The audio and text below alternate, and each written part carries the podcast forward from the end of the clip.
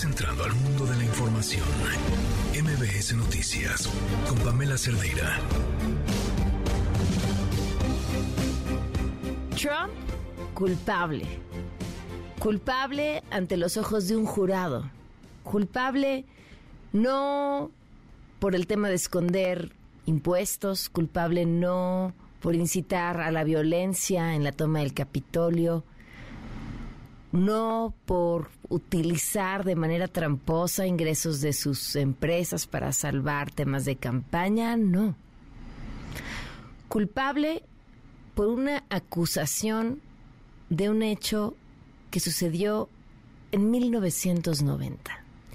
Y esto es más que el tema político que rodea a Donald Trump, mucho más. Quizá la mayoría de las lecturas que vayan a escuchar hoy se pregunten cómo este veredicto, que en realidad es de una denuncia por la vía civil, no se va a ir a la cárcel, va a pagar una lana que para ser Donald Trump ha de ser lo de sus chicles. Se leerán como qué implicaciones tiene esto en sus intenciones de buscar otra vez contender por la presidencia de Estados Unidos. Yo creo que esa no tiene ni debe ser la lectura y personalmente es mera intuición, ni siquiera creo que le afecte. A lo mejor estoy equivocada. Este juicio y esta resolución tiene que leerse, o debería leerse mejor, en el contexto del movimiento MeToo. Ese movimiento que agitó al mundo entero pero que desde Estados Unidos, con mucha más fuerza, generó que ellas hablaran. Ellas las que nunca habían dicho nada, ellas a las que les dijeron que no les iban a creer, ellas las que se quedaron con sus violaciones, con sus agresiones sexuales para ellas solas durante tanto tiempo. Ese es en el contexto en el que se lee y aquel que es señalado como culpable no es un hombre que tenga una acusación de una mujer a la que él dijo se quiere hacer famosa. ¿Dónde hemos escuchado eso? ¿Cuántas veces hemos escuchado eso? Está buscando fama en medio de una acusación de abuso sexual o de violación. No.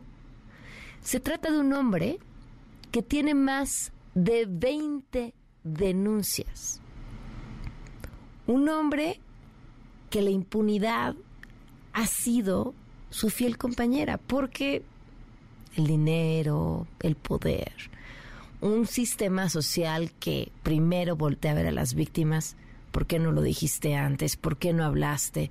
¿Por qué hasta ahora? ¿No será que lo habrás querido? ¿No lo habrás deseado tú ni tantito? Tantos años después, se abre la posibilidad para aquello que ya no es considerado un delito, sobre todo por el tiempo que ha pasado, pero que pueda pasar como una denuncia civil y que se obtenga algo de justicia.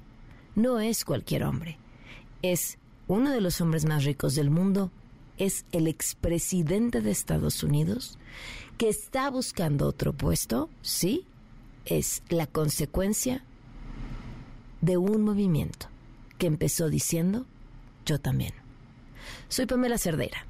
Comenzamos. Estamos viendo con el Consejo de Salud, de la Secretaría de Salud, pero evidentemente pues estamos con la declaración de emergencia y también en el, el levantamiento de la emergencia con el nivel nacional. Entonces, podemos decir que el día de hoy también se levanta la emergencia en la ciudad. De hecho, lo único que queda realmente, por supuesto, es que hay una parte que va a continuar de estar pendiente si hay algún incremento o no de algún tipo de hospitalización, pero eh, lo que queda es el cubrebocas en las escuelas que tiene que ser determinado por la Secretaría de Educación Pública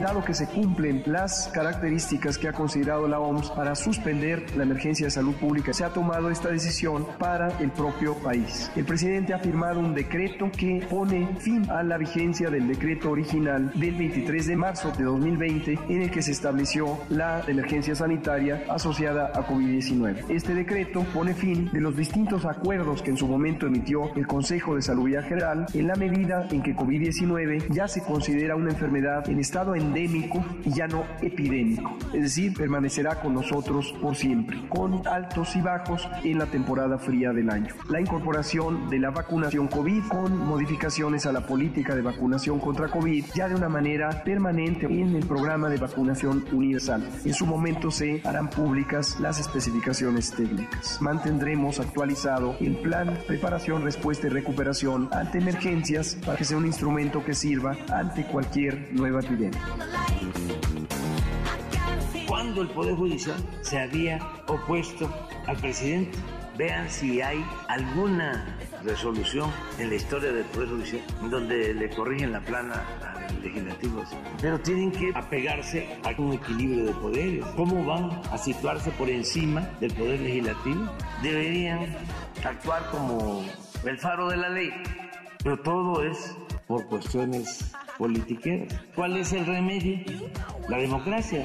ese es el mejor método para resolver estas diferencias.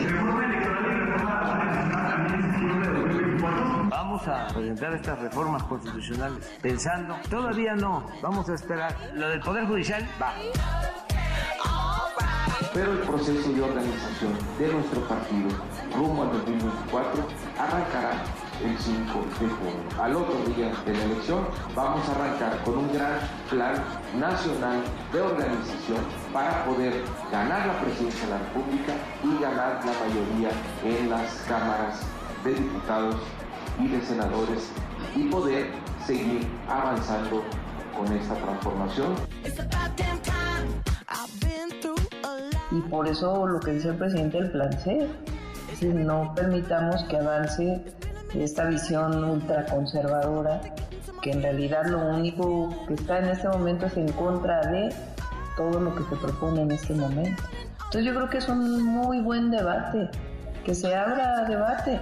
¿Qué diferencia hay entre una, un ministro ministra de la Suprema Corte electo por el Senado de la República a un ministro ministra electo en las urnas?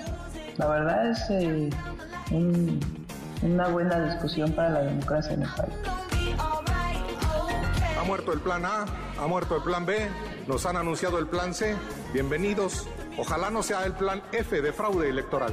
Prefiero vivir en un país con pesos y contrapesos, con equilibrios, a vivir en un país de un solo hombre y de una sola voluntad, a la que el servilismo, el lacayo, se agacha.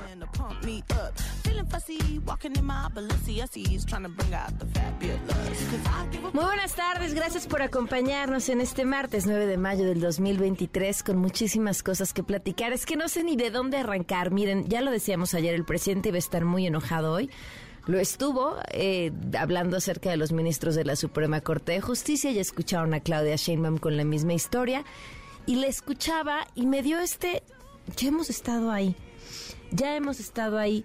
A ver, corríjanme si me equivoco, pero fue el mismo discurso con los consejeros del INE, este que, que los elija a los consejeros la gente por el voto popular. Eh, y en el fondo, esta iniciativa era una iniciativa tramposa y no recuerdo si en la de los ministros ya hubo una propuesta similar. Eh, ¿Por qué puede ser una iniciativa tramposa? Ah, bueno, pues yo, presidente, nombro 10 personas posibles, tu Congreso nombras otras 10 y luego entonces los aventamos a todos para que la gente vote. Entonces es, si yo les digo a mis hijos, bueno, puedes desayunar eh, huevo o puedes desayunar fruta. Quiero cereal, no, vas a desayunar huevo, fruta, sí, les doy una elección entre lo que yo decidí previamente. Y ahí está el truco, claro. Eh, uno buscando lo mejor para sus hijos. Uno no puede esperar eso de la clase política, quienes están buscando de una u otra manera perpetuarse o sus partidos en el poder, el partido que sea, ¿eh? a quienes me pongan. Básicamente todos están buscando lo mismo. Entonces, bueno, el presidente está enojado. Vamos a platicar de su enojo, vamos a platicar de su plan C. Eh, ¿Qué busca entonces?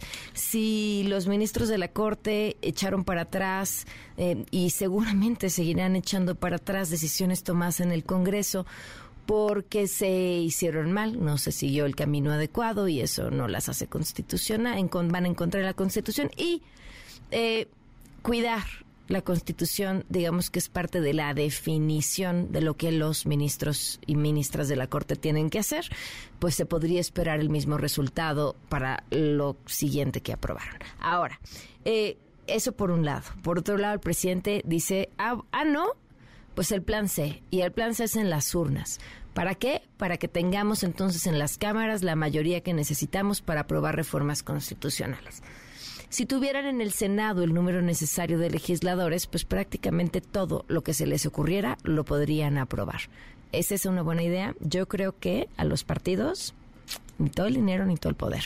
Y mucho menos eh, sin vigilancia. Insisto, ¿eh? Todos los partidos. El equilibrio nos conviene, el equilibrio garantiza que todas las voces escuchen, incluso aquellas voces con las que no estamos de acuerdo, porque nadie es dueño de la verdad absoluta. Pero bueno, un presidente llamando a votar desde un espacio que se paga con nuestros impuestos, pues volvemos a lo mismo, ¿no? Tampoco es lo más correcto ni lo deseable.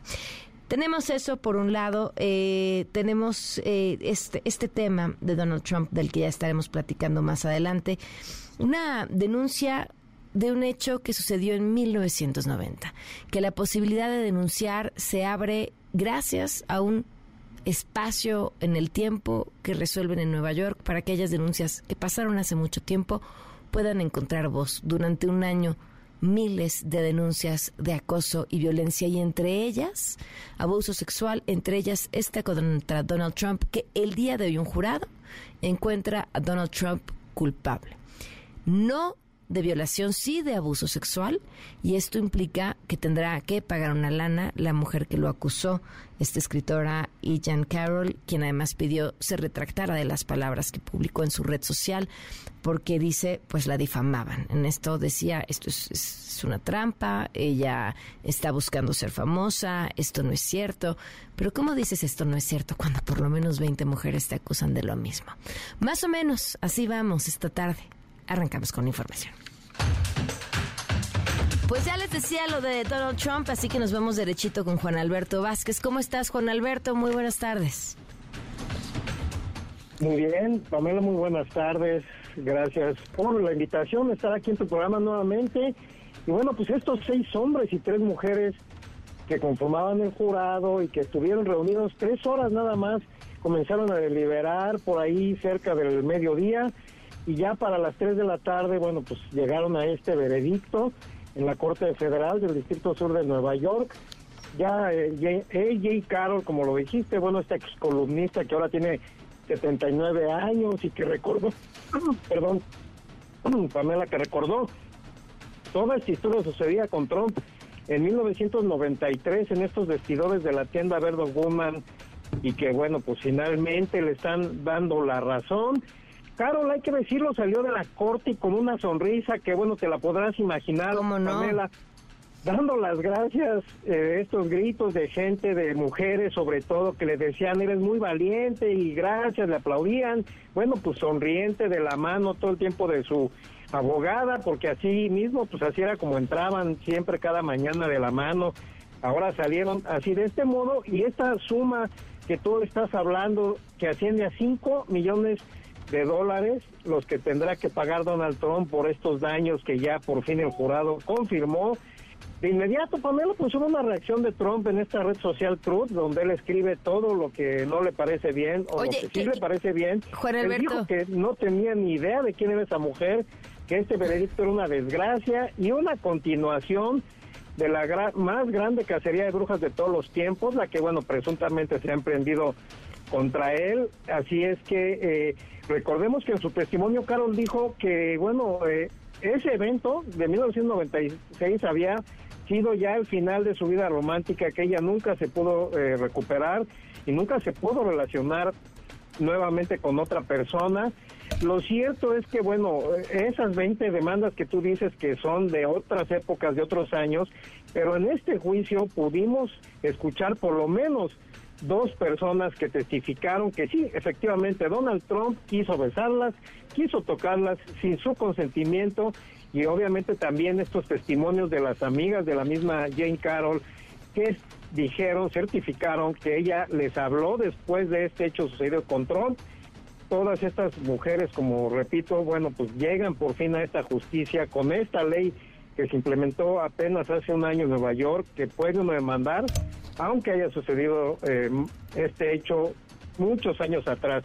Por último, Pamela, bueno, pues eh, mucho tuvo que ver en los argumentos de Carol y seguramente en el ánimo del jurado, aquel audio conocido como el Hollywood Access, el que presenté contigo cuando empezamos a hablar de este juicio, donde Trump alardea con términos muy vulgares este presunto derecho de las estrellas de besar a las mujeres, de tomarlas de sus genitales, en fin, un abuso, una actitud eh, reiterativa del presidente Trump durante toda su vida que hoy se ve finalmente eh, con este veredicto es justo para estas todas estas mujeres que lo han demandado, ¿no?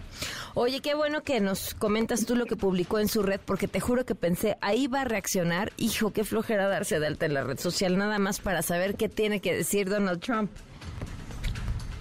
Sí, bueno, pues dijo, dijo eso, obviamente sigue insistiendo en que todo es un complot armado desde el Partido Demócrata, en un segundo mensaje puso eso, que ellos no quieren enfrentarse con Donald Trump, dice que le tienen miedo, dice que va arriba en las encuestas de Biden, lo cual, bueno, pues obviamente no es del todo cierto, pero él dice que es un, es un armado de los demócratas, que no lo quieren ver en las urnas, y pues obviamente mucha gente y muchos analistas también la piensan que todo este esfuerzo de Trump por llegar de vuelta a la Casa Blanca es por no asumir las responsabilidades que dejó atrás y todos estos casos que se le vienen, no solamente en Nueva York, en Georgia, a nivel federal en Washington DC, él quiere regresar a la Casa Blanca para no tener que pagar por todo esto que hizo, ¿no? Claro, Juan Alberto, pues muchas gracias por tu reporte. Gracias, Pamela, seguimos pendientes. Muy buenas tardes. Y nos vamos con Rocío Méndez. Ya el virus del COVID no representa una emergencia sanitaria en México. El presidente anunció la firma de un decreto confirmando esta decisión. Cuéntanos, Rocío, buenas tardes. Pamela, muy buenas tardes. Efectivamente, autoridades sanitarias indican que en México el COVID ya no es una enfermedad epidémica, sino endémica, sobre todo en época de frío. Escuchamos al subsecretario de Salud, Hugo López Gatell.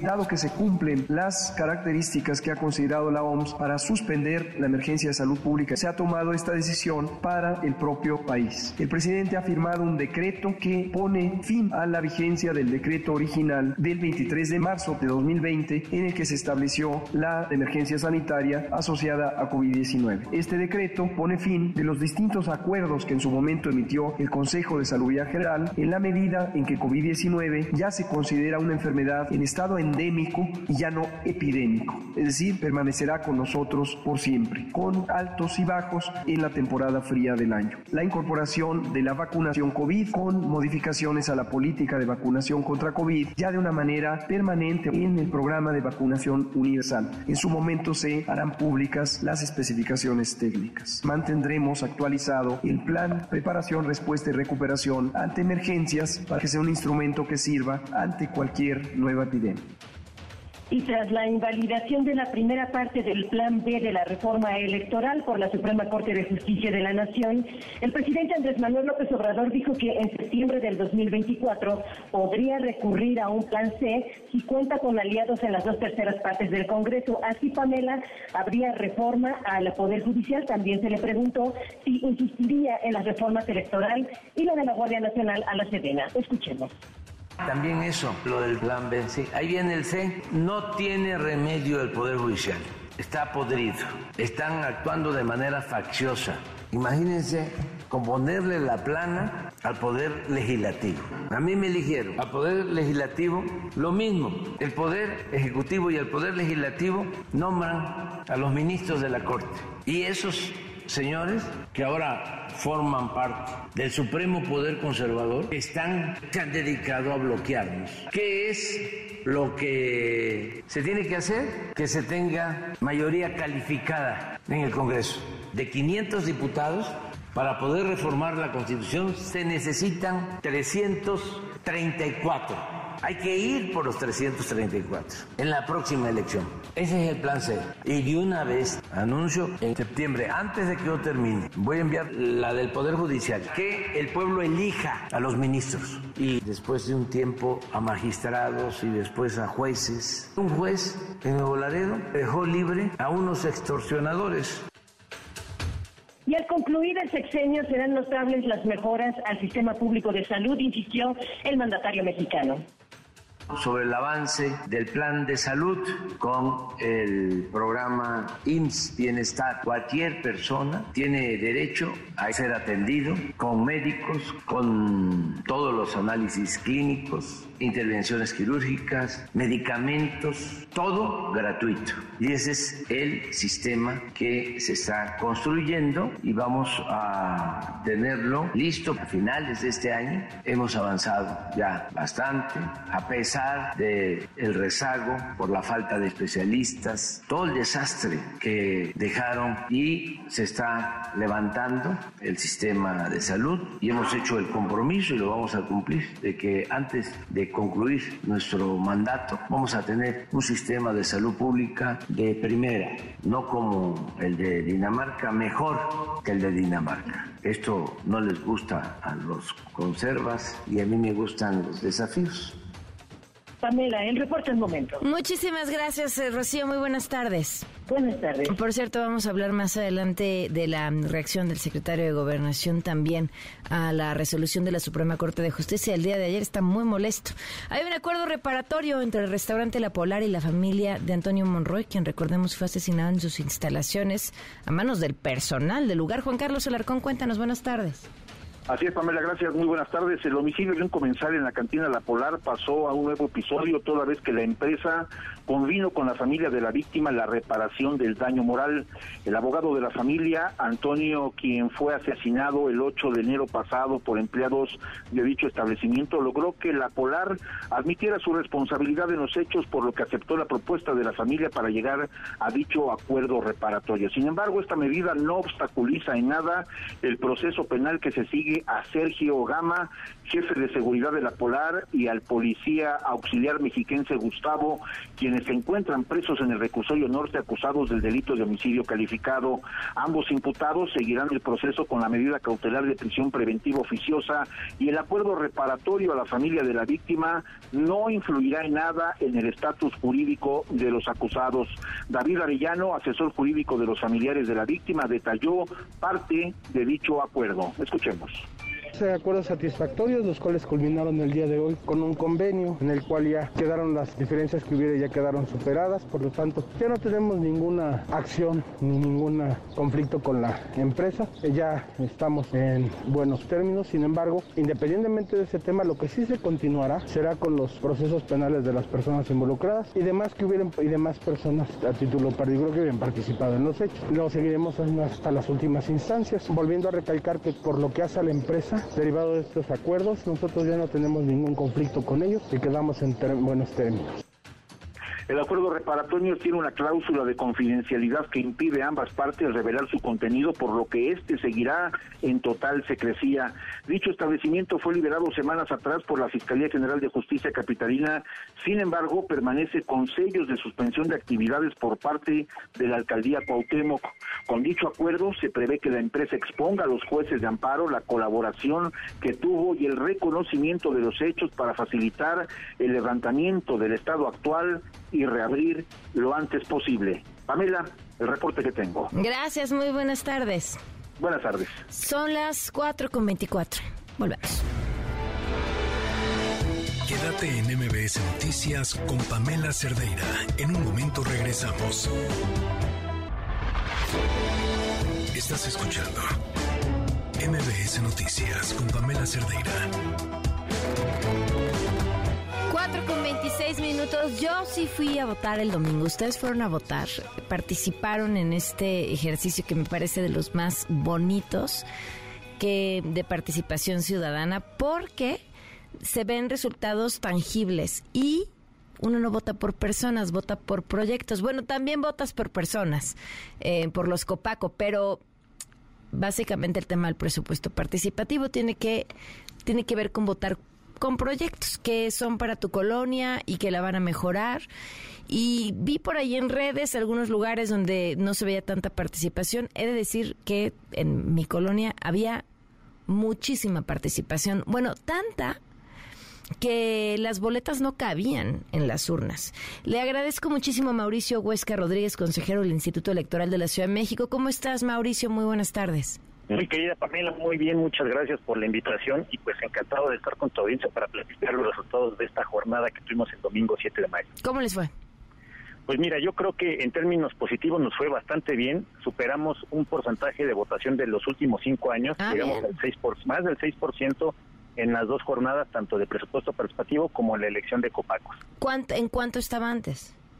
Y mira, estábamos oscilando entre el 4% y el 5.5 más o menos, es lo que estábamos este, oscilando y ahorita el 6, pues la verdad es que fue muy favorable. Sí, por supuesto. Y además ve- venimos de unos periodos de información como complicados, ¿no? Pandemia, ta, ta, tal. Este, También, eso no ayuda.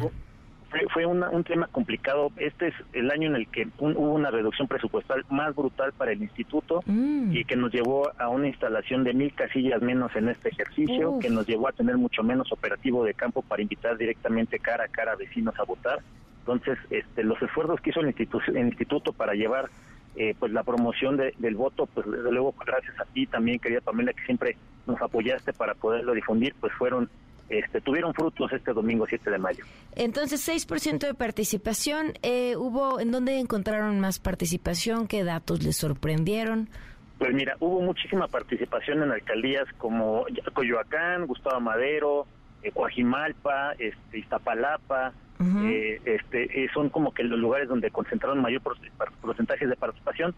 Alcaldías este, con menor participación, que digamos que, que tradicionalmente también se presentan así, es Milpalta, este, Benito Juárez, que también Benito Juárez fue la- la- el porcentaje más bajo, de cerca del 2.4% de participación, entonces ahí nos hace falta todavía eh, pues este eh, pues mostrarle a los vecinas y vecinos de Benito Juárez lo importante de estos proyectos de presupuesto participativo. Por supuesto. Ahora, eh, ya fuimos, decidimos qué proyectos queremos que se hagan para nuestra colonia para dos años, además, Ah, porque se decidieron dos años. ¿Cuándo tenemos que estarlos molestando a las alcaldías para que cumplan? Pues mira, ahorita ya, de hecho ya los vecinas y vecinos, lo primer paso es que ya puedan ver en el portal ism.mx cuál es el proyecto que ganó en cada una de sus alcaldías en los dos ejercicios de presupuesto participativo. Nosotros en el instituto, a partir de, pues en este mes vamos a empezar ya con asambleas de información, este, perdón, asambleas de, de integración para, para personas de- del Comité de Vigilancia y de Ejecución, que son las vecinas y vecinos que se encargarán pues de revisar eh, la ejecución del gasto público y que los materiales, cualidades y cantidades de, de los proyectos pues se entreguen y vayan monitoreando todo el proceso de, de que haga la alcaldía y a partir del el- el inicio del segundo semestre de este año las alcaldías pues tendrán que arrancar ya con los órganos este, de vigilancia ya tendrán que arrancar los procesos de licitación de adjudicación directa y pues para que empiecen las obras este, a partir del segundo semestre prácticamente ya Ah, ya a partir de julio. Exactamente Perfecto, pues estaremos al pendiente ahí viendo. Vean, de verdad, métanse a la página del instituto para que sepan qué ganó, qué se va a construir. Eso será con su dinero y es lo que sus vecinos y ustedes si participaron decidieron. Mauricio, muchísimas gracias por habernos acompañado. muchas gracias Pam, te mando un fuerte abrazo y muchas gracias siempre por el apoyo que nos diste Gracias, un abrazo, buenas tardes. Vamos a una pausa y volvemos. Quédate en MBS Noticias con Pamela Cerdeira. En un momento regresamos. Estás escuchando MBS Noticias con Pamela Cerdeira. Son las 4 de la tarde con 34 minutos. Muchísimas gracias por acompañarnos. El teléfono en cabina 5166125. Por cierto, saludos a Mauricio González que nos está escuchando desde Jalisco, a toda la gente que nos escucha desde o a través de www.mbsnoticias.com. Gracias por acompañarnos.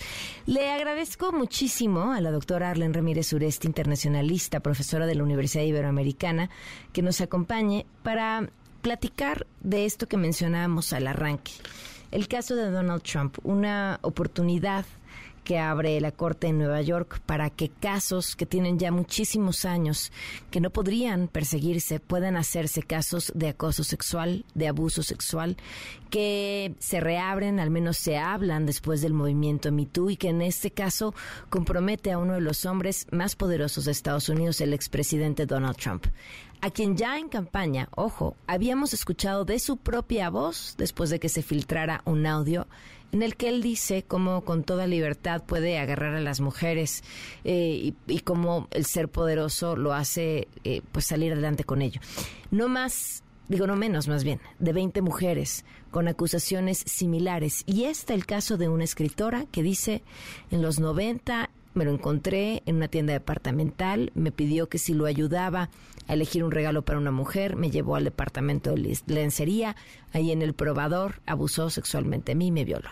Y no lo hablan de inmediato porque, pues imagínense, si hoy para cualquier persona hablar de un tema de abuso sexual es difícil, pónganse en 1990, por Dios.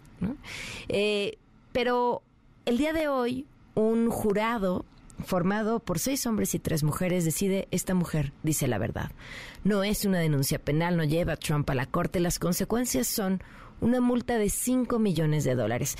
Eh, gracias por acompañarnos. Arlen, ¿cómo estás? Hola, ¿qué tal? Muy buenas tardes. Muchas gracias por la invitación. ¿Cómo leer esto en el contexto del Me Too y lo que esto puede representar? Ah, definitivamente es un caso eh, que sienta un precedente bastante interesante no solamente por el contexto del personaje político y lo tóxico que ha resultado en muchos escenarios y muchos temas, no, sino que además eh, justamente la ley, como bien ahora lo, lo comentas, no eh, puede traer casos del pasado y demostrar, en este caso, bueno, que, que la persona, el acusado, ha actuado con, con dolo, con premeditación, con responsabilidad, y también con malicia. Y esto justamente es lo que hoy el jurado está eh, castigando y señalando como eh, para darle la razón a la víctima años después, décadas después. es un momento importante justamente.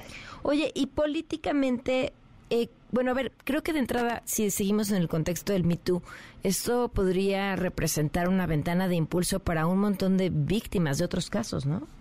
Definitivamente, creo que además llega en un, momento en donde los derechos de la mujer en, en, los Estados Unidos también ah, pues, han pasado por momentos de controversia bastante importante por el tema, por ejemplo, de la legalización del aborto ¿no? y otros temas que se han puesto sobre la mesa en las cortes de los Estados Unidos. Y hoy esto eh, siento no solamente un precedente, insisto, en la parte eh, de, la acusación contra un personaje, sino creerle a las mujeres que tradicionalmente este tipo de acusaciones se descartaban porque era prácticamente imposible probar no el dicho. Hoy sabemos que es posible y que además eh, la voz de las mujeres en, un país que tanto se eh, ufana de tener eh, de respeto a la legalidad y a los derechos humanos, pues tiene hoy un, poder importantísimo a partir de esta resolución. ¿Queda posibilidad legal para Donald Trump de defenderse y si podría remotamente esto tener alguna afectación en sus posibilidades de buscar la, la siguiente elección? Mira, el, papel de Donald Trump como víctima le ha funcionado bastante bien. Eh, creo que a lo largo de, lo que hemos visto en los últimos años y particularmente en los últimos, en el último mes, a Donald Trump le ha funcionado bastante bien hacerse la víctima y jugar un papel, ¿no? Este, ahí, eh, contrario, por supuesto, a lo que debería de, ser en términos éticos y morales. Pero eh, en este caso en particular, eh, la resolución está, él tendría, tendría la posibilidad de impugnar, sin embargo, creo que en un caso tan sensible, ¿no? Él ya ha salido en alguna de las redes sociales que utiliza decir que es una farsa, que es una mentira, que es parte de lo que el Partido Demócrata está articulando para evitar que el llegue a la Casa Blanca. No podemos decir que eh, el, caso no es político, sí es político, en tanto que él es una figura de interés y que está buscando la presidencia nuevamente de los Estados Unidos. Pero justamente como expresidente pues, eh, eh, el, la, la, qué tan favorable podría ser que él replicara, difícilmente podría ser algo que le favoreciera, porque además este tema, por ejemplo, sería totalmente diferente si él hubiera salido a decir la verdad, a, reconocer y a pedir una disculpa, como ha ocurrido en otros casos con otros expresidentes en los que esto ha, eh, a lo mejor no un caso tan grave como este, pero que han estado involucrados en escándalos de implicaciones sexuales. Híjole, yo no sé lo que lo que es correcto y lo que no, lo que le toleramos como sociedad a una figura pública, siento que desde Trump se rompió. ¿no? Este Trump diciendo yo hoy podría salir a la calle y matar a alguien enfrente de todo el mundo y aún así votarían por mí, es ciertísimo. Este, ojalá en, tus palabras de esto lo perjudica más de lo que podría ayudarle. Eh, ahora sí que de tu boca al cielo, ¿eh? yo tengo mis dudas. Fíjate que eh, una de las cosas que, que vemos justamente Donald Trump en ciertos ejes temáticos y en ciertos eh, en ciertos temas muy particulares, ha capitalizado muchísimo, pero una base muy importante de su voto duro son mujeres. Y en ese sentido creo que eh, por ahí justamente cuando él gana la elección en donde competía con Hillary Clinton no podían creer que hubieran sido justamente las mujeres las que hubieran votado a favor de un hombre y no a, favor de, de Hillary Clinton. Ese voto duro de mujeres, sobre todo de mujeres jóvenes, ¿no? Son mujeres que hoy eh, incluso comparten activismo con otros movimientos, como por ejemplo el movimiento feminista actual y contemporáneo de los Estados Unidos.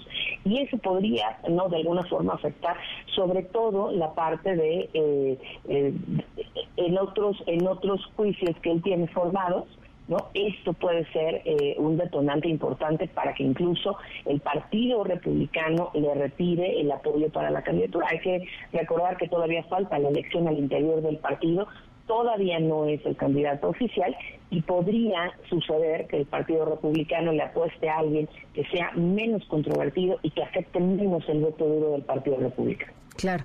Pues te agradezco muchísimo, Arlen, que nos hayas tomado la llamada para platicar sobre este tema que seguirá sucediendo. Muchísimas gracias a ti, Pamela, por la invitación. Muy buenas tardes. Muy, buenas tardes, son las 4.41. Bueno, pues ahora le tocó la más funada eh, reina de los memes el día de hoy. Eh, es Marta Gareda. ¿Qué está pasando? Bueno, pues, pues están cuestionando la credibilidad de sus anécdotas, e historias. ¿Por qué? Bueno, pues escuchen aquí algunas de ellas. Que yo empecé a hablar a los cuatro meses. ¿A los cuatro meses? Es una cosa rarísima. Fíjense que no sé si se sabe en la historia de Jared Leto, pero yo soy una persona muy fiel, muy cuadrada en este sentido. Entonces, cuando yo lo conocí y me invitó a salir, este, la verdad es que yo tenía novio. En algún momento me ofrecieron una película eh, con Robert Pattinson y que yo en ese momento, porque iba a ser No Manches Frida, no la hice. Pues a mi abuelo no, fíjate que mi abuelo nunca ha visto un fantasma, nunca nada, pero él sí vio un alien. ¿Ah, sí? Ajá, ya muerto. Yo dependiendo con quién estoy hablando, o sea, obviamente ahorita estoy pensando en español, Ajá. pero si estoy allá y estoy hablando con alguien que habla inglés, se me cambia el switch. Y en la noche sueño en inglés más si estoy allá. Y entonces yo se me atora el suéter, yo lo jalo poquito y como que me, me voy a resbalar, la verdad y cuando me estoy resbalando me cacha Ryan Gosling. lo mismo, Bueno, a ver, los memes están. Eh, así es, Jordi. Yo soy la chica de humo. Así es, Jordi. Yo maté al mar muerto. Así es, Jordi. Este, yo era el delfín bebé. Eh, así es, Jordi. La muerta era yo. Luego, como de 30 minutos, reviví. Eh, se están dando vuelo con los memes em, sobre Marta. Y Gareda ya respondió. Y la verdad es que pues, respondió muy bien. Prácticamente, pues ella dice tener la libertad de contar sus historias y pues finalmente son sus anécdotas y la gente tiene la libertad de creerlas o no, pero bueno, prácticamente hoy la convierte en la reina de los memes. 443. Economía para todos con Sofía Ramírez. Sofía, ¿cómo estás?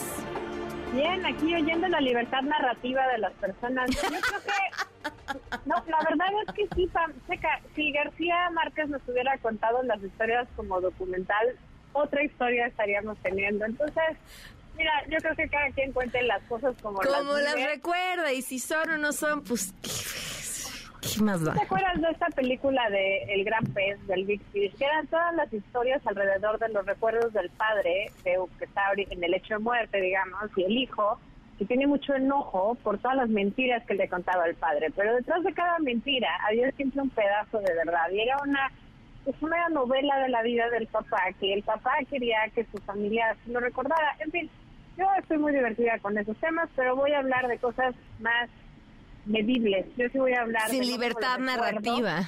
No, yo voy a hablar hoy de inflación y voy a hablar de empleo. Espero que mi libertad narrativa se vea acotada a los datos. Así que ahí les va, Pam.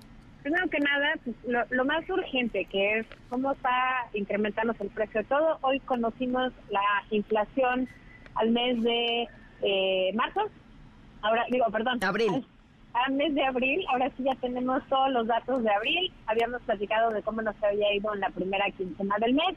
Y bueno, pues lo cierto es que nos fue bastante bien, eh, nada nuevo. Realmente tuvimos una inflación anual en abril de 6.25%, igualito a lo que esperaba el mercado. Habíamos estado viendo en quincenas previas que el mercado esperaba más inflación de la que realmente estábamos registrando. Digamos, estábamos sorprendidos en el sentido positivo que la inflación iba disminuyendo más rápido de lo que esperaba el mercado. Es la primera ocasión en varias semanas, varias quincenas, donde no, el mercado le atina.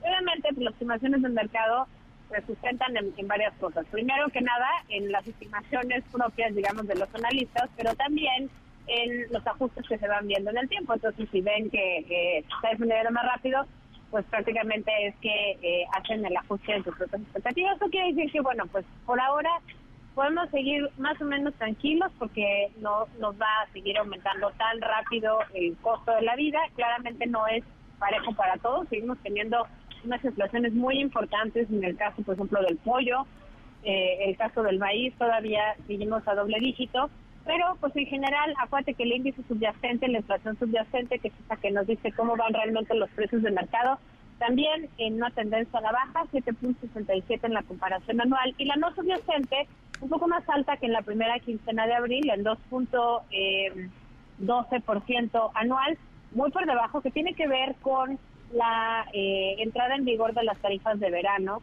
en muchas partes del país. Entonces, mm. la electricidad, digamos, está subsidiada, el precio de la gasolina tiene que ver con el precio internacional, pero también con los impuestos o los gravámenes que nos pone el gobierno. Si sube el precio de la gasolina a nivel internacional, pues le bajan al impuesto. Si baja el precio a nivel internacional, le suben el impuesto y realmente nunca nos llegamos a enterar. Y bueno, pues con el gas LP, que tampoco es otro precio que responda al mercado. Creo que, eh, insisto, son buenas noticias a la luz de que el Banco de México ya lleva prácticamente un mes diciéndonos que se espera que el pico de inflación haya estado en agosto pasado y que ahorita ya vamos en eh, franca tendencia a la baja. Ojo, nuevamente no quiere decir que las cosas estén más baratas, quiere decir que las cosas van a encarecerse menos. Ahora, hay cosas que sí podrían haber perdido su, eh, habrían perdido, digamos, un par de pesos en el precio, por ejemplo, el pepino, carne de cerdo, tomate verde, plátano, chile serrano, obviamente todo muy embebido el jitomate en la lógica agropecuaria y obviamente cuando hay cosecha pues los, los precios se, modifican en función de que hay más de esos eh, frutas y verduras, pero bueno, al final del día no dejan de ser elementos que afectan el bolsillo. Hay elementos, sin embargo, como les decía yo, por ejemplo, el pollo con una variación mensual de 4.72%, es decir, es casi 5% más caro que el mes pasado. Eso es muchísimo, Pamela para que tengas un punto de referencia, por ejemplo, otro otro rubro como la naranja es 14% más cara que el mes pasado. Tortilla de maíz es solo 0.8% más cara que el mes pasado. Pero insisto, son de estos elementos, el aguacate 6.62, que están muy eh, metidos en la cocina mexicana y por lo tanto pues, acaban afectando el bolsillo de las familias.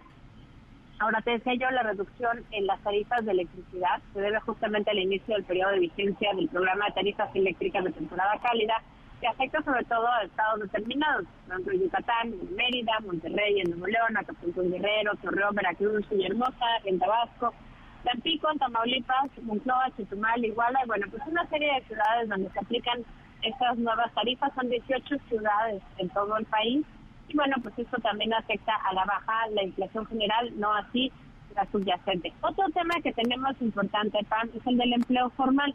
Para los que nos escuchan, eh, me van a, empezar ya a citar, pero ustedes saben que hay 60 millones de personas que están en edad de trabajar en el país, que trabajan o buscan trabajo, de esos más o menos 59 millones tienen un empleo, y de esos 59 millones, bueno, pues tenemos el 80% más o menos, eh, no, perdón, el 40% más o menos está en un empleo formal y de ese 40%, el 80% está registrado ante el IMSS. Entonces, los datos del IMSS del mes de abril, que son el 80% del empleo formal en México, el otro 20% está, digamos, empleado en el ICE, en Temex, en INSABI, etcétera, digo, en cualquier tipo de organismo público, eh, el INSABI ya no existe. bye, bye, bye, bye. Exacto, pero bueno, regresando al empleo formal registrado ante el INSS, en el mes de abril se agregaron bien poquitos empleos adicionales. Estamos hablando de 24 mil puestos de trabajo. ¿Por qué 24 mil son poquitos? Bueno, porque estamos hablando de que tendría que haber 100 mil empleos nuevos de buena calidad registrados ante el INSS mes a mes para poder emplear a toda la fuerza laboral que se va sumando, digamos, a eh, edad de trabajar para que tengan un buen trabajo, con prestaciones, eh, con vacaciones pagadas, con aguinaldo, bueno, no alcanzamos ni siquiera una cuarta parte de esa meta en el mes de abril. Sin embargo, ya lo habíamos platicado el mes pasado, Pam, acuérdate que habíamos dicho que en los primeros tres meses del año se habían generado 427 mil puestos de trabajo.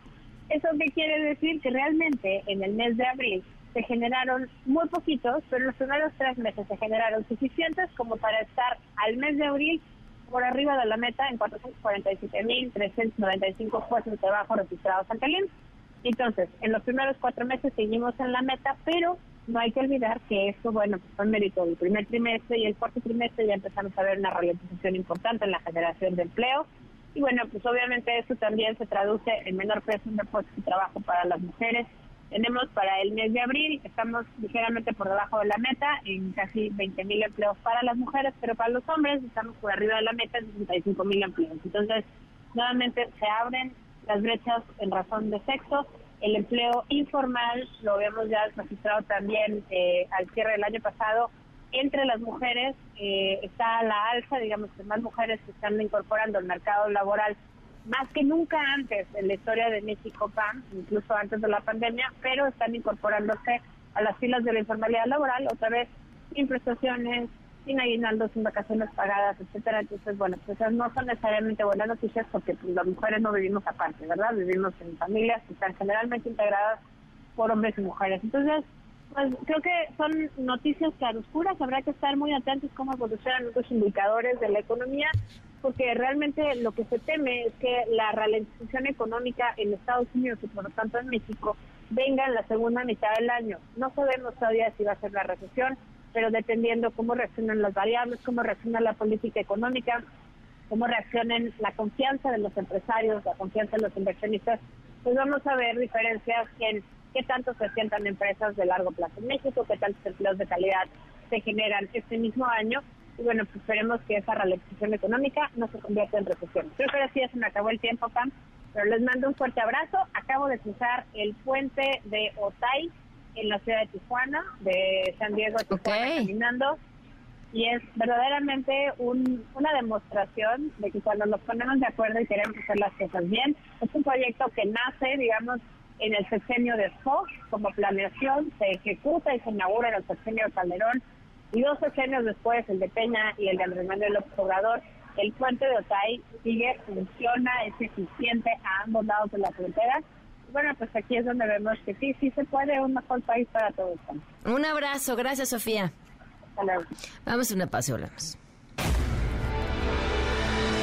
Quédate en MBS Noticias con Pamela Cerdeira. En un momento regresamos. Estás escuchando MBS Noticias con Pamela Cerdeira. Sobre tecnología con José Antonio Pontón. Pontón, ¿por qué va a morir el metaverso? Cuéntamelo todo. Es que, es que nació muerto, o sea... sí. Bueno, recuerden... No sé es si- como los Google Glasses. Un poco así. ¿Se acuerdan? Bueno, el esto caro. de los universos virtuales y la realidad virtual, los gafas de realidad virtual, viene desde los años 80, por ejemplo, por ahí del 96 también.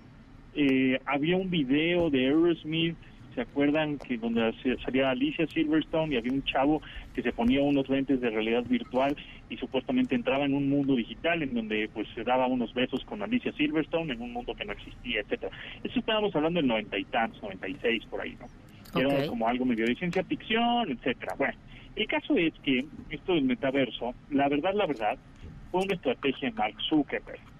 Número uno, para eh, limpiar un poco el nombre de Facebook. ¿Se acuerdan que ahora esa compañía, antes Facebook, ahora se llama Meta? Meta.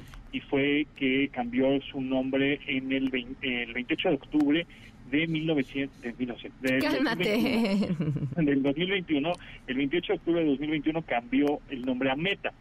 Pero no sé si recuerden a esta exgerente o ex ejecutiva de Facebook llamada Frances Fue la que filtró muchísima información de Facebook, de cómo funcionaba, de que nos ponían este pues publicidad de pronto este pues que no iba con nosotros con nuestro perfil o, o, posteos o publicaciones con los que nos teníamos que enganchar este para pasar más tiempo en la en la red social.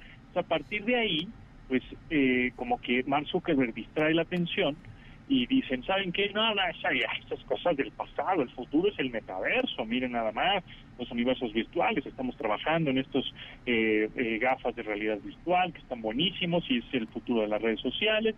Y por cierto, ya no es Facebook, ahora se llama Meta. Entonces, de la que casi casi de lo que está hablando esta señorita que, que es ex Facebook, pues yo no sé por qué, porque ya ahora ya somos Meta. Entonces, un poco eh, cambió ahí un poco el discurso, por supuesto, y este y, Zuckerberg pues eh, también engañó un poquito a todos eh, quemó algunas decenas de miles de dólares y millones de dólares convenciendo a la industria de empezar a, a desarrollar mundos virtuales no y pues ya estaban todos entusiasmados, ya después, por ejemplo, Disney, que quería hacer mundos virtuales, se retiró, ¿no? Hace unos meses, dijo, no, esto como que no está cuajando, no me está latiendo, igual Walmart también dijo, mm, como que esto no me está gustando tampoco, pero lo que hizo, eh, gracias al metaverso, es que subieron las acciones. Las acciones estaban bajando justo por estas declaraciones del la gerente, empezaron con el metaverso a subir y ahora ya cambia el discurso de, hasta no, pues el metaverso ya como que no lo, no lo estamos pelando mucho.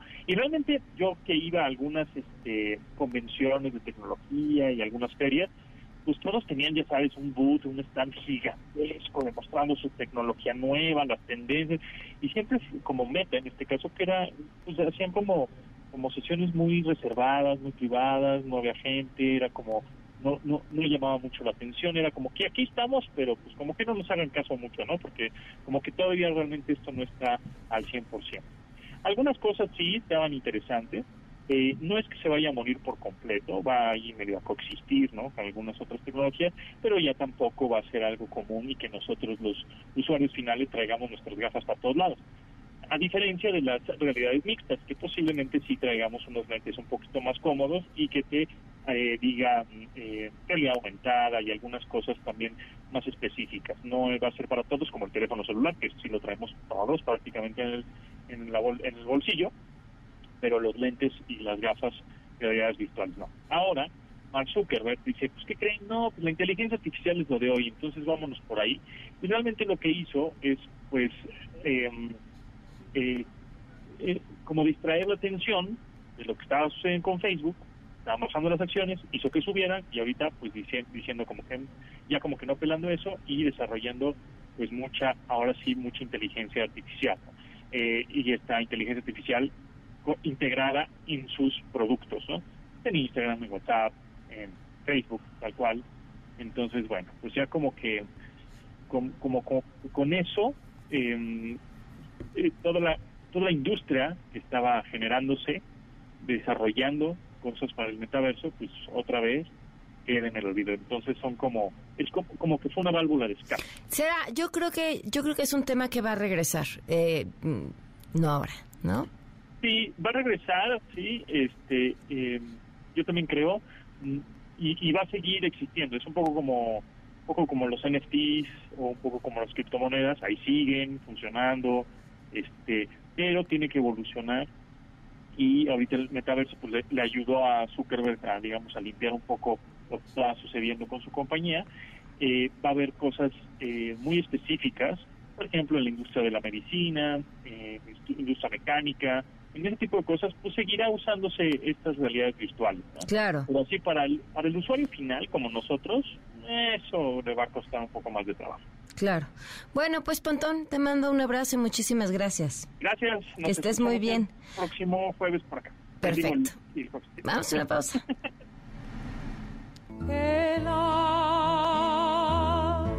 64, valga Dios en MBS Noticias tenemos los mejores regalos para festejar a mamá, como un pase doble para Eugenia León para este 2 de junio a las 9 pm en el Lunario.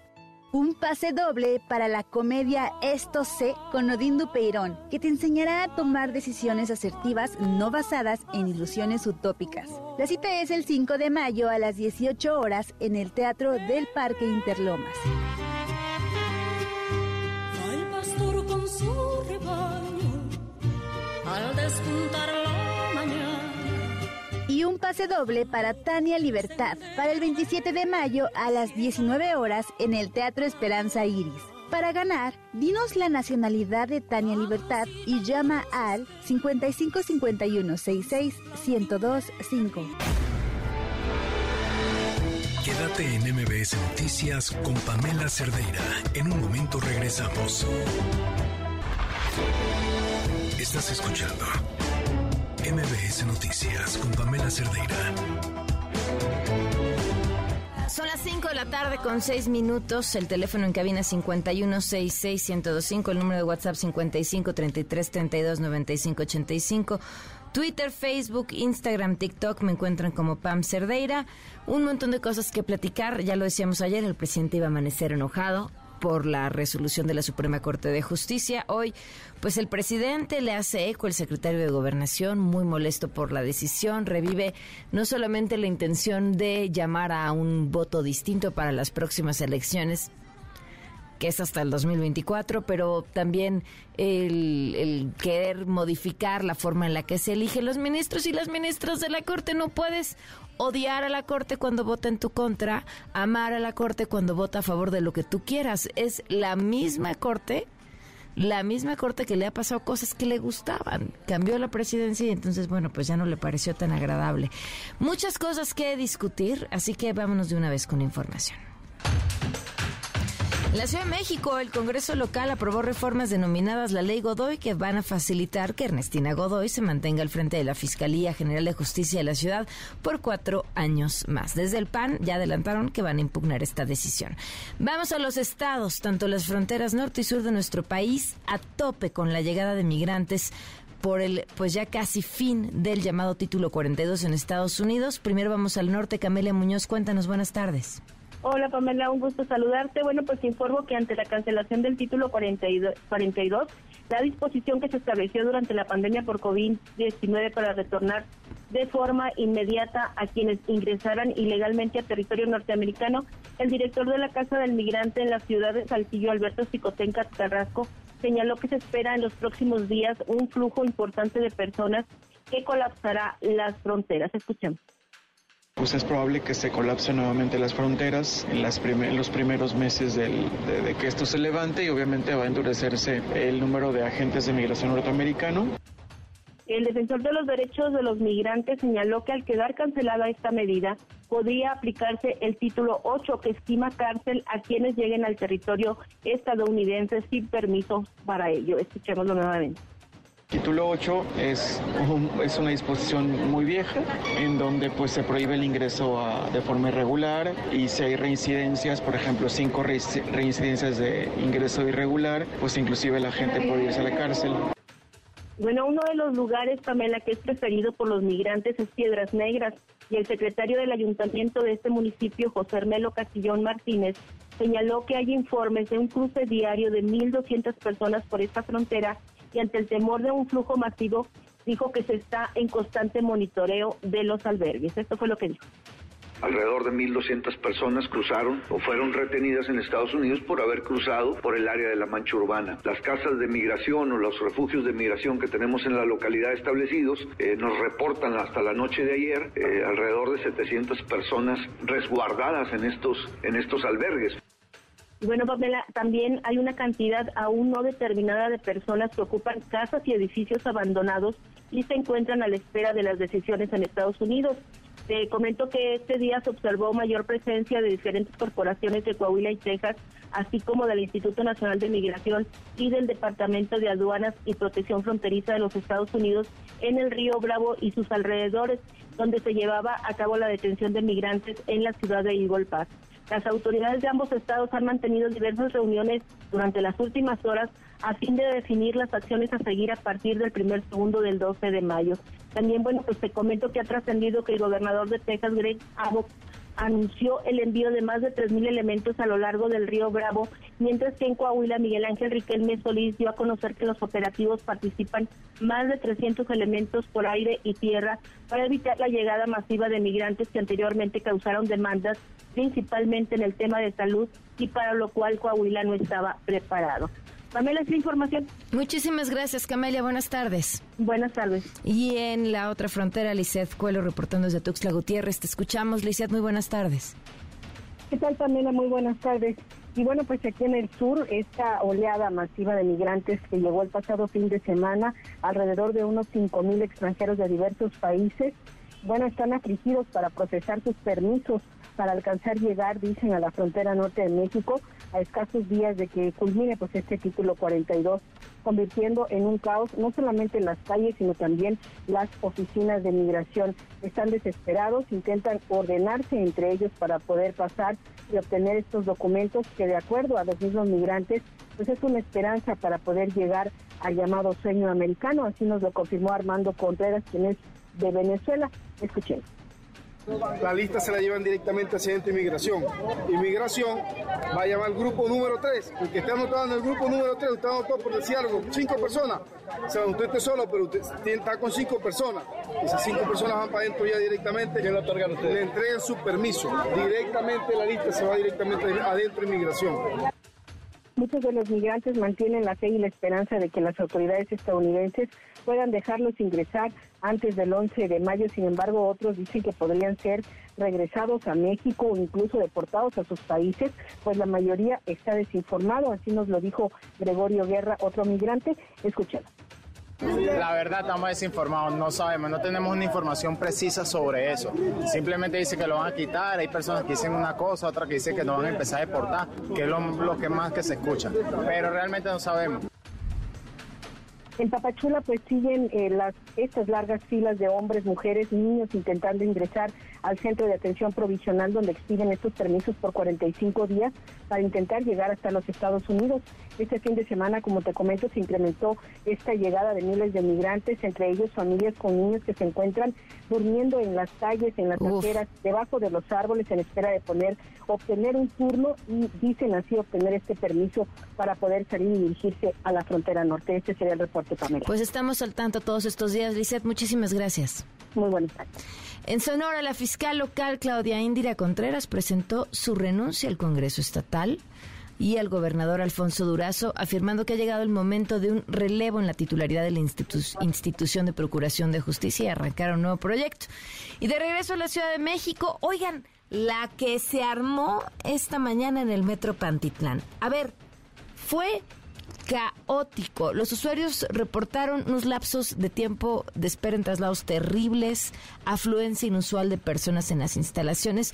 Pero si uno ve los videos, pudo haber ocurrido un accidente eh, terrible. Juan Carlos Alarcón, buenas tardes.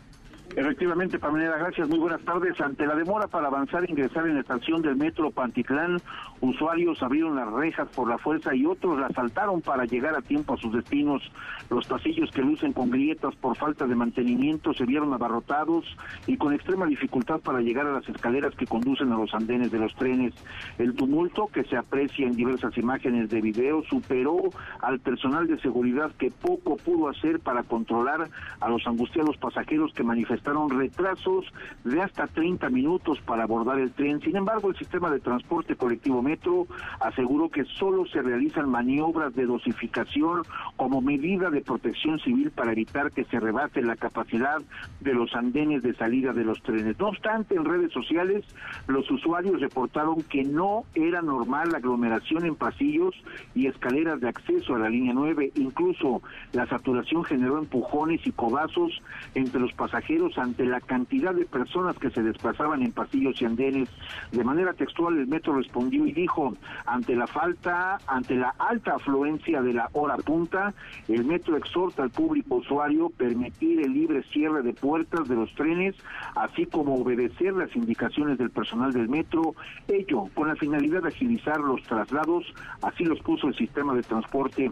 El metro ofreció como alternativa eh, de Pantitlán la línea 5, así como el servicio de apoyo de la red de movilidad integrada. Esto último quiere decir que si no se podía viajar en metro, pues había que aprovechar otros transportes como el RTP, los trolebuses o cualquier otra unidad del Metrobús. Y es el reporte que tengo. Muchísimas gracias, Juan Carlos. Muy buenas tardes. Buenas tardes. Y les decía el secretario de Gobernación, eh, se enojó también, criticó a quienes atentaron en contra del Plan B, pues a los legisladores por su forma de aprobarlo. Nora Bucio, cuéntanos.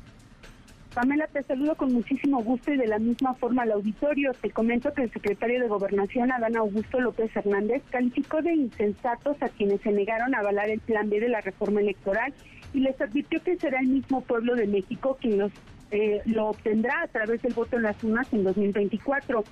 Durante una gira de trabajo por Baja California, señaló que la advertencia de la aplicación del Plan C sigue en pie después de que los ministros de la Suprema Corte de Justicia de la Nación votaran en su mayoría en contra de las reformas en materia electoral que implicaban, entre otras cosas, compactar la estructura y eliminar áreas específicas para la realización de los procesos electorales. Si me lo permite, Pamela, escuchamos al secretario de Gobernación, Adán Augusto López Hernández.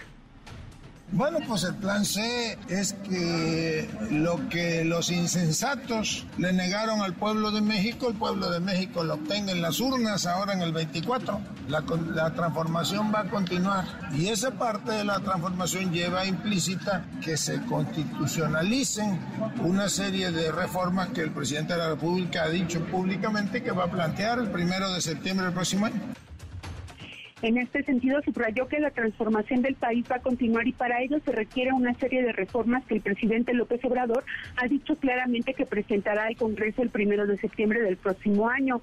Posterior a la votación, el secretario acusó a los ministros de seguir protegiendo intereses particulares al declarar la invalidez de las reformas electorales incluidas en el Plan B Pamela, posterior a su declaración en Baja California, Adán Augusto emitió un mensaje en sus redes sociales donde dijo que todas las injusticias cometidas a lo largo de la historia se encuentran con un argumento que las intenta justificar, pero es evidente que la decisión de la Suprema Corte de Justicia de la Nación protege el privilegio de unos pocos en contra del interés del único dueño de la Constitución mexicana, que es el pueblo de México.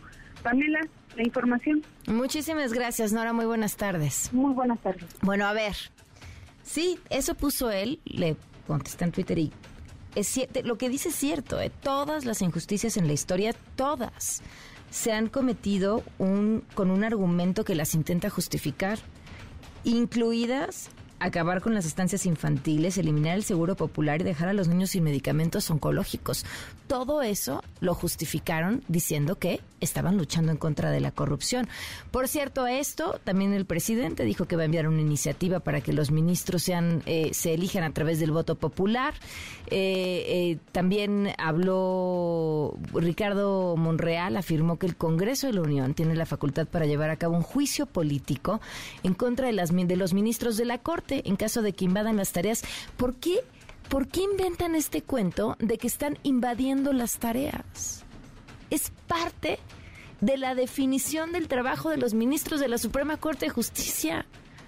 Revisar si aquello que aprobaron o no se aprobó de manera correcta o no, si es o no constitucional. Es parte de su chamba. Bueno, 5 con 18.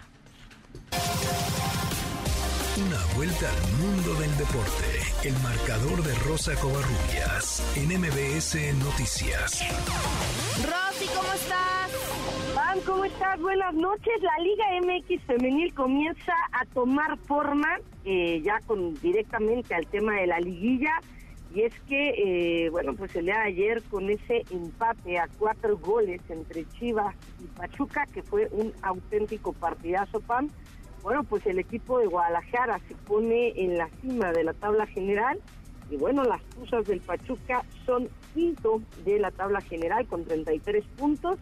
Así que bueno, por lo pronto, por lo pronto, el equipo de Pachuca se mantiene en la pelea por quedarse dentro de los cuatro primeros lugares, aunque hay cuatro equipos fan que van a pelear en la última jornada por la cima de la tabla general. Estamos hablando de, Chivas, de Monterrey, Tigres y América. Respecto al partido de ayer, en el que por cierto Charlín Corral anotó doblete y llega a 19 puntos, a 19 goles y se está convirtiendo al momento en la goleadora del torneo. por 17 que tiene su compañera de equipo Jenny Hermoso. Bueno, pues al respecto también habló Juan Carlos Cacho respecto a este encuentro de, de cómo de cómo salió el equipo. Habló el técnico del equipo de las Tuzas de Pachuca. Vamos a escuchar. Eh, muy contento, primero que nada por el esfuerzo de, todas mis jugadoras. Sabíamos que iba a ser un partido muy complicado, muy de ida y vuelta. Creo que los dos equipos cometimos errores que no teníamos que cometer, pero bueno, así es el fútbol. Tuvimos llegada los dos que Barreras hizo un partidazo, nosotros pusimos al poste, pero oh, en general me voy contento. Se hizo un gran trabajo y sabíamos que era un partido ya de, liguilla. ¿Qué pasó en los otros partidos? Pumas venció 3 por 1 a San Luis. También está en la pelea el equipo universitario por clasificar a la liguilla. Toluca, que bueno, pues ya había vencido 1 por 0 al conjunto de Cruz Azul. León derrotó 2-1 a Tijuana y con este resultado las solas se complican su pase a la liguilla, aunque todavía se mantienen en la pelea. Y Santos venció 2 por 1 al conjunto de Puebla, mientras que Juárez que también está en la pelea por los primeros puestos, por los primeros ocho lugares de la tabla general. Venció 1 por 0 a Necaxi, con ello se encuentra en el puesto número 7. De ello habló precisamente su técnica, Mila Martínez. Pues te diría que el trabajo en equipo y la confianza. Creo que no ha sido nuestro mejor partido, ha sido evidente, pero sí que es verdad que el objetivo común de todas las jugadoras, de todo el cuerpo técnico, de todas las que estaban en la banca, era un mismo deseo, que era sumar los tres puntos. Ya sabíamos que, que bueno, pues que jugar bonito no era lo importante, que lo importante era sacar los tres puntos. Y aunque hemos sufrido mucho, nos ha costado mucho, bueno, pues creo que, para romper una mala racha, da igual un poco cómo, cómo lo soluciones y cómo lo consigas. Y bueno, Pan, de el tema de la Liga MX femenil nos vamos una pues noticia triste porque el fútbol mexicano se pone de luto el día de hoy a los 93 años en la ciudad de León, Guanajuato, falleció Antonio Latota Carvajal, quien fuera el primer jugador en la historia de los mundiales en competir en cinco copas del mundo. De ahí también viene el apodo de cinco copas. Eh, la semana pasada tuvo complicaciones en su salud, lo, lo internaron. Bueno, pues finalmente el día de hoy, a los 93 años, fallece eh, Antonio Latota Carvajal, quien, bueno, pues eh, en el mes de diciembre tuvimos la, la, oportunidad de platicar con él y nos hablaba sobre el fallecimiento de Pelé. Él enfrentó a Pelé, él, bueno, pues fue un histórico del equipo de León ganó dos títulos de liga como jugador con la Fiera y bueno, pues después fue entrenador también de León, fue el entrenador del Atlético de Morelia. La verdad es que una, una leyenda, una leyenda del fútbol mexicano, eh, una gran pérdida para, para el fútbol mexicano, pero Antonio Latota Carvajal deja un gran legado para el balompié nacional.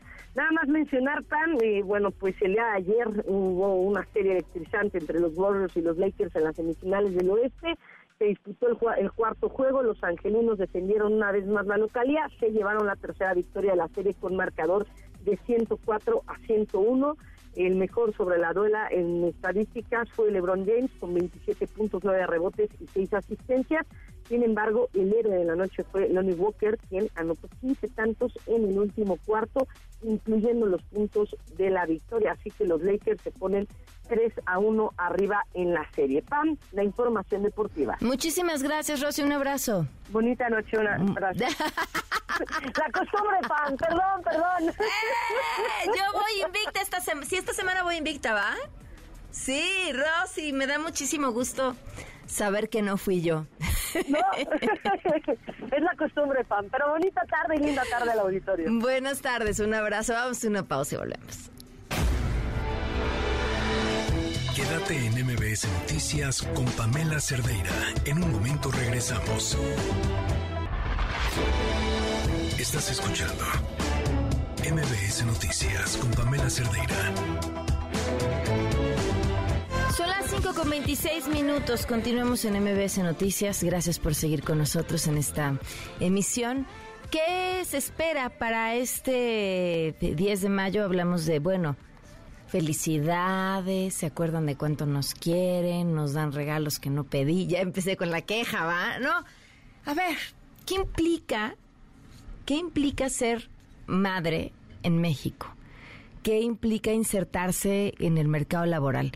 Y ¿qué implica una, una amiga eh, muy inteligente eh, trabaja en la banca, me decía desde hace muchos años, las mujeres aceptamos cobrar menos por los mismos puestos porque de saque sabemos que somos las que cuando se requiera el festival del 10 de mayo o el hijo que no pudo ir a la escuela porque se enfermó, somos nosotras quienes vamos a faltar. Y entonces estamos pagando esa cuota por adelantado. Aunque se sabe que generalmente faltamos menos. Pero ¿qué implica la maternidad en el mercado laboral en un país como el nuestro? Le agradezco mucho a Fernanda García, coordinadora de Mujer de, en la Economía del INCO, que nos acompaña en la línea. Además están de manteles largos, festejaban su aniversario eh, la semana pasada. ¿Cómo estás, Fernanda? Muy buenas tardes. Buenas tardes, Pamela. Muy bien, ¿y tú? Bien, muchas gracias por acompañarme. ¿Qué encontraron? Cuéntanos. Bueno, lo primero es, eh, en México, 7 de cada 10 mujeres de 15 años o más son madres. Pero, pues, 7 de eh, cada 10 de 15 años o más, eso es muchísimo. Es muchísimo. La mayoría de las mujeres son madres, pero cuando vemos eh, cómo es su participación en el mercado laboral, eh, pues no nos sorprende que su participación económica sea de casi 45% por el rol de cuidadoras que eh, pues predomina en ellas. Entonces, eh, además, no hay una diferencia entre las madres dependiendo el número de hijos que tienen. Aquí hay varias diferencias. La primera es a mayor número de hijos, menor participación económica. Esto lo podemos ver, por ejemplo, una madre que tiene un hijo o una hija eh, la, tasa de participación de estas madres es 54% y se reduce a 27% cuando eh, las madres tienen cinco o más hijas. Muy bueno, pues es que con cinco o más hijos no te da tiempo ni de bañarte, no inventes. Ajá, olvídate participación económica. No, totalmente. Y por otro lado, pues también las condiciones laborales que enfrentan, pues tienden a ser más precarias, ¿no? En México eh, la, o sea, la tasa de informalidad de las madres es de 58% por encima de la tasa eh, de informalidad de las mujeres en general eh, y pues esto tiene varias eh, digamos consecuencias no limita el acceso a seguridad social enfrentan mayor incertidumbre jurídica y perciben menos ingresos. Y aquí en la parte de la informalidad también dependiendo del número de, de hijos o de hijas aumenta. Por ejemplo, una madre, eh, las madres que tienen un hijo, eh, su tasa de informalidad es de 47% y puede alcanzar hasta 84% cuando se tienen cinco o más hijas. Y el y la segunda, eh, perdón, la tercera desigualdad que, de la que podemos hablar es de los ingresos, ¿no? Las madres que están en la informalidad en promedio al mes están ganando 3.200 pesos en comparación con aquellas que están en la formalidad eh, que tienen eh, un ingreso promedio mensual de 6.300 pesos. Entonces, pues bueno, vaya diferencia entre las madres que están ocupadas en la informalidad y las que están en la formalidad. Qué buenos datos. ¿En dónde los podemos consultar, Fernanda? En nuestra página del INCO, que es inco.org.mx. Ahí está toda la información disponible. Muchísimas gracias por compartirnos estos datos.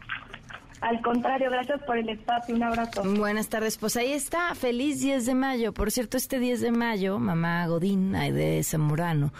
Eh, va a publicar, va a dar a conocer el ranking de Mamá Godín. Ella hace muchas cosas, eh, se dedica a temas de riesgos en una empresa privada, pero además su parte activista lleva muchos años revisando cómo están las condiciones de las madres trabajadoras en las empresas. Y entonces cada año lo que hace es a las empresas que decidan participar, no les cobra un peso, les manda un cuestionario, llenan el cuestionario con la información, se la regresan y ella la revisa, la identifica y hace un ranking de las empresas que están mejor evaluadas para las madres trabajadoras. Y es que se trata de un montón de cosas para crear buenas condiciones para las madres que están trabajando. ¿Y, por qué? Pues porque arrastramos ahí pues un montón de, sesgos, de discriminación, de saque para las mujeres y si además esas mujeres son madres, eh, pues es todavía mayor. No, miren, tan básica que seguramente muchos de ustedes la han vivido o escuchado como el ¿para qué le das ese puesto si está en edad en la que va a ser mamá? ¿no? Entonces asumen que pues si vas a ser mamá, entonces vas a dejar de trabajar o entonces no vas a rendir igual. Cosas que además en, en la data se han demostrado que no son ciertas. El 10 de mayo se, se publica este ranking de Mamá Godín, ya estaremos platicando sobre este tema. Son las 5 con 32. Quédate en MBS Noticias con Pamela Cerdeira. En un momento regresamos. Estás escuchando MBS Noticias con Pamela Cerdeira.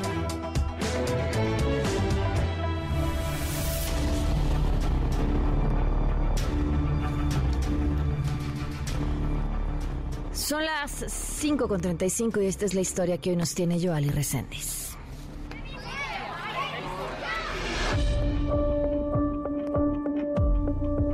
El pasado 20 de enero de 2023 a las 2.13 de la tarde, la madre de un pequeño alumno de preescolar 1 del CENDI Amalia Solórzano de Cárdenas, ubicado en Oroya 760, Colonia Lindavista, en la alcaldía Gustavo Amadero, recibió una llamada en la que le informaban que su hijo se había mojado el calzón de pipí y que necesitaban un cambio de ropa interior. La mamá respondió que no era posible salir de su trabajo y que por favor le pusieran su pantalón y que en cuanto saliera de su trabajo llegaría a recoger a su hijo. Al llegar al Sandy vocean a mi hijo y tardan en traerlo más de 14 minutos y veo que lo trae la maestra Berenice Gámez Orozco y van caminando hacia el filtro casi al llegar a la puerta. Se regresa con el niño y no me lo entregan. Me acerco a las maestras que están en el filtro y les digo que por qué se regresa la maestra con el niño y lo vuelven a vocear. Sale la directora, la maestra Elena y me dice que pase al salón. Me dirijo en el pasillo y me pregunta que si traigo el calzón, le digo que no, que así me lo dé y me enfatiza que sí, sí. Me dice, ¿segura señora? Le digo que sí. Me lo entregan y me dan un libro de inglés, un material que realizó el niño y una bolsa con la ropa sucia en donde se encontraba el, el pantalón suelto y me dan aparte una bolsa amarrada de color en donde estaba el calzón. Al llegar a casa, la madre le puso ropa interior y el día para ellos continuó. Mi nombre es Yasmín y quiero denunciar un caso de abuso sexual hacia mi hijo de tres años. Esto ocurrió en el CENDI Amalia Solórzano de Cárdenas del Instituto Politécnico Nacional, efectuado por la asistente educativo Berenice Gámez Orozco, ocurrido el 20 de enero del presente año, en donde no se han tomado medidas pertinentes al respecto. Solicito su ayuda para que esto no quede impune y esta persona enfrente a la justicia, ya que hay complicidad y encubrimiento por parte del personal de la guardería martes 7 de febrero de 2023, la directora del CENDI, Amalia Solórzano de Cárdenas, de nombre Elena Victoria Peraza Cabrera, fue enterada en voz de la madre lo que le ocurrió a su menor hijo. Incluso fotografió la ropa interior manchada de sangre. Ella, a su vez, llamó al médico de la escuela, el doctor José Néstor Espinosa Moreno, quien le dio a la madre una explicación de por qué a veces a los menores les puede salir sangre del ano. Luego fueron llamadas las dos asistentes educativas, Marta Angélica Naya Sánchez y María Isabel Peralta Juárez, quienes argumentaron que aquel día de la llamada fue por popó y no por pipí. Incluso dijeron que habían solicitado un cambio de ropa interior. La presunta agresión sexual, según la declaración del menor, fue hecha por la asistente educativa Berenice N. Y minutos más tarde, la maestra Denise titular del grupo, frente a varios padres de familia reunidos, les dijo que todo era un invento. Este Sendy es parte de la red de instituciones educativas al servicio de hijos e hijas de trabajadores del Instituto Politécnico Nacional y esta agresión sexual escaló hasta la coordinación de Sendis a cargo de la licenciada Godoy, quien una vez enterada de los hechos de la mano de la Defensoría y el abogado general solicitó el cambio de adscripción a la auxiliar. El 9 de febrero, el menor fue atendido en el ISTE, Hospital Regional Primero de Octubre. El 15 de febrero de 2023, lo atendieron en el Hospital Psiquiátrico Infantil y ante las preguntas, ¿quién te toca tu pene? ¿Quién te toca tu recto? El menor respondió que la maestra Berenice. El 16 de febrero, la Comisión Nacional de Derechos Humanos, sede Jorge Carpizo, abrió un folio 18550 a favor del menor.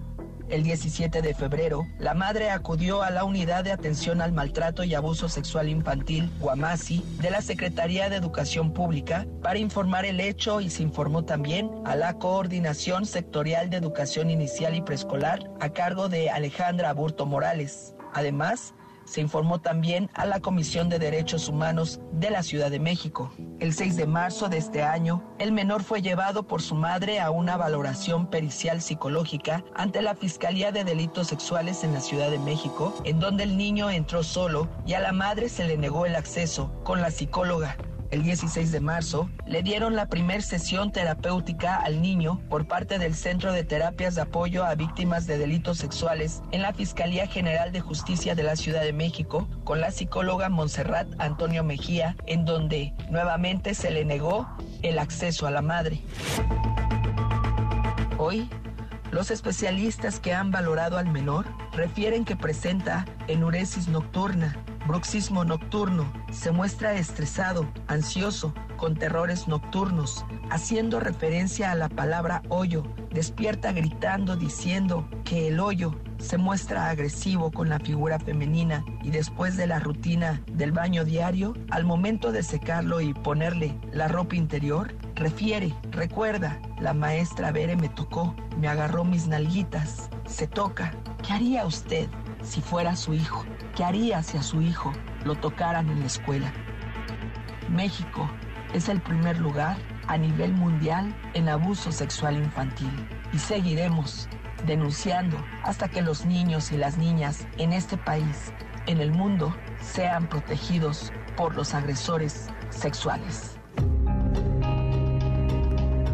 Haciendo una recapitulación de hechos, lo he llevado a distintas valoraciones médicas y psicológicas para tratar el daño ocasionado. Han sido seis instancias de las cuales en todas el niño refiere que la maestra lo lastimó y le limpió con un algodón y que le dolió mucho. De parte de la CNDH sede Jorge Carpizo y la CNDH de la Ciudad de México únicamente me escucharon y recibieron la relatoría de hechos, quedando mi hijo desprotegido de esta aberración ocasionada dentro de la escuela. Acudí también a la SEP, a la Coordinación Sectorial de Educación Inicial y Preescolar, Aguamasi, para que sancionaran a la maestra y sus cómplices y solamente se les dio una sensibilización de temas de abuso sexual a las maestras del CENDI, ya que la supervisora desconocía el hecho. Por su parte, la Fiscalía de Delitos Sexuales en el búnker indicaron tres meses después, y eso porque estuve insistiendo, que no eran competentes para llevar el caso y ahora se turnó a la Fiscalía General de la República. La maestra ahora se encuentra sacando copias en un área administrativa y sale en la portada de la página del COSENDI como si fuera un gran elemento, apoyada por el sindicato de ella.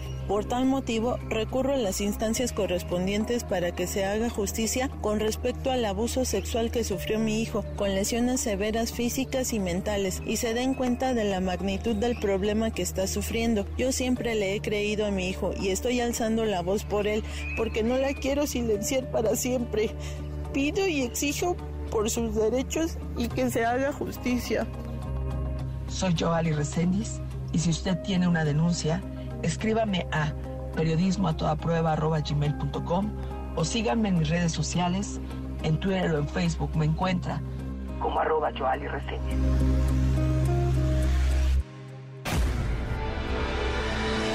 Quédate en MBS Noticias con Pamela Cerdeira. En un momento regresamos.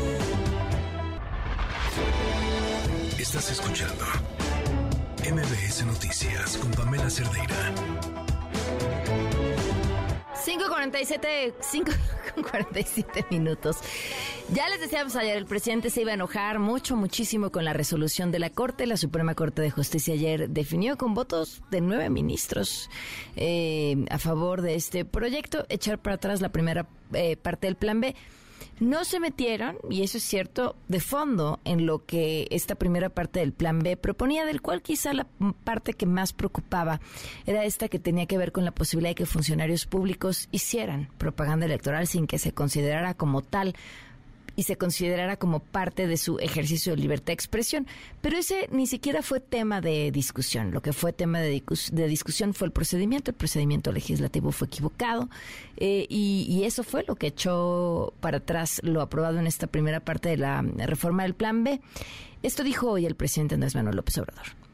En enero envío para... No, septiembre, septiembre, antes de que yo termine. Voy a enviar tres cuando menos tres reformas hasta ahora, pero vienen otras de sociales. Este, voy a enviar tres eh, reformas constitucionales.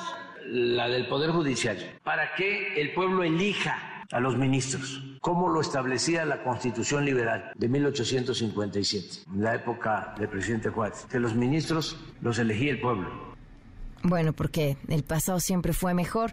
Le agradezco muchísimo otra vez. ¿Ves? Yo decía que nos íbamos a volver a hablar, no pensé que tan seguido. Francisco Burgó, abogado constitucionalista, catedrático de la UNAM en la línea. ¿Cómo estás, Francisco? Muy buenas tardes.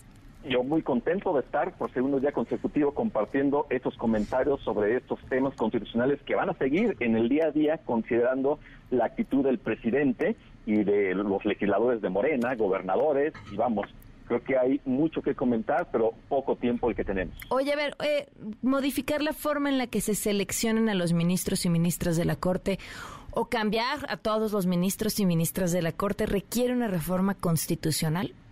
Sí, mm. requiere una reforma constitucional y por eso el presidente ahora va a tener el objetivo de que en las próximas elecciones se pueda, pueda tener Morena junto con sus aliados una mayoría calificada, porque la Constitución establece que ningún partido por sí solo puede tener, en el caso de la Cámara de Diputados, tres, más de 300 diputados.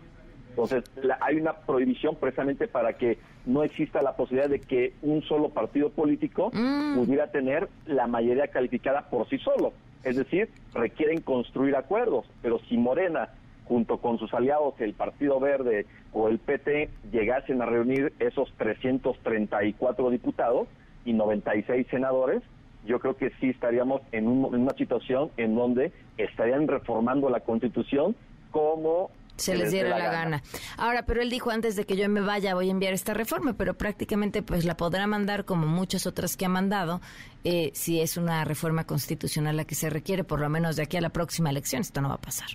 La próxima elección, bueno, pues sabemos que va a ser el primer domingo de junio del próximo año y el próximo Congreso se va a instalar no el primero de septiembre, sino el primero de agosto, por ser el año en que el presidente, el nuevo presidente o presidenta, va a asumir el cargo el primero de octubre. Va a ser la primera vez en la historia de nuestro país que se va a instalar un Congreso en primero de agosto y el presidente rendirá protesta el primero de. O sea, sí le quedaría un mes para mandar cualquier tipo de reforma. De hecho, le quedarían dos meses porque el actual presidente fue electo por cinco años con diez meses y concluiría su cargo el 30 de septiembre. Entonces, mm. habría dos meses para que él pudiera presentar una iniciativa. Faltará que realmente tenga los votos y eso lo va a decidir la ciudadanía para saber si le da pues todo el poder finalmente a Morena para que pueda estar reformando lo que quiera, incluyendo la Constitución. Digo, y eso sin considerar el tema de fondo si es viable o no que los ministros sean electos por el voto popular. Ahora, a ver, vayamos al tema de fondo. ¿Tú qué opinas? Bueno, número uno, decirle al presidente de la República, y supongo que a la Consejería Jurídica, que en ningún momento en la historia constitucional de México, desde la Constitución de Apatzingán en 1814 hasta la fecha, los ministros han sido electos por el voto popular de forma directa, directa, así como emitimos el voto por el presidente de la República o para elegir a senadores, a diputados, a gobernadores. Ese voto directo jamás ha existido para elegir a ministros. Ha habido fórmulas diferentes. Por ejemplo, en la Constitución de Apatzingán de 1814, el Congreso es el que elegía a los a los ministros. En 1824 eran las legislaturas de los estados. y con la primera de las funciones centralistas era un sistema bastante complejo, pero era una elección de forma indirecta. En 1857, como el presidente lo señala, tampoco los ministros eran electos de forma directa, de hecho eran de forma indirecta, así como un colegio electoral, en el caso del modelo de Estados Unidos, que se elige un colegio electoral y ellos a su vez votan para elegir al presidente de Estados Unidos. Lo mismo sucedía aquí en México con la constitución de 1857 y así se elegían a los ministros. De hecho, en el texto original de la constitución de 1917 y hasta 1928, también los ministros eran electos igual de forma, este, ¿cómo se llama? De forma indirecta, eh, eh, elegidos por el Congreso. Y es a partir de 1928 hasta la fecha que el presidente propone y el Senado es el que hace la designación. Que ahora, a ver, seguramente terminar, digo, estamos este, prácticamente imaginando nada más, ¿no? Pero seguramente terminaría en una historia similar, como lo propuso para los consejeros del INE. Yo propongo, el Congreso propone y luego ya la gente ya vota, que finalmente pues ya sabemos quién, a quién se propone cuando se propone. Claro, pero, pero vamos, si van a querer modificar la Constitución para ese propósito, entonces yo les pregunto, ¿qué acaso no saben que actualmente el presidente electo por el voto popular integra una terna para presentarla al Senado de la República electos por el voto popular y ellos son los que al final deciden? Qué interesante eh, eh, o sea, evidentemente, y eso no, no es nuevo, ya sabemos que cuando hay una resolución que él no le gusta, entonces la Corte es lo peor de lo peor, cuando la Corte está de su lado o estaba de su lado, entonces la Corte es una eh, maravilla. Pero, ¿qué, o sea, ¿qué es esto? ¿Estamos ante un discurso meramente propagandístico? estamos ante una pues eso eso un ejercicio de comunicación como los que siempre hace así es como yo lo percibo, que el presidente solamente, eh, pues lo primero que se le ocurre es lo que dice, de hecho obviamente no conocemos con detalle cuál es el texto de la iniciativa, pero pues si él dice que el pueblo es el que los va a elegir, yo no me imagino que entonces tengamos candidatos para ser ministros ¿Y cómo van a ir a hacer campaña? ¿Cuál es, ¿Qué es lo que van a ofrecer? ¿Qué van a prometer?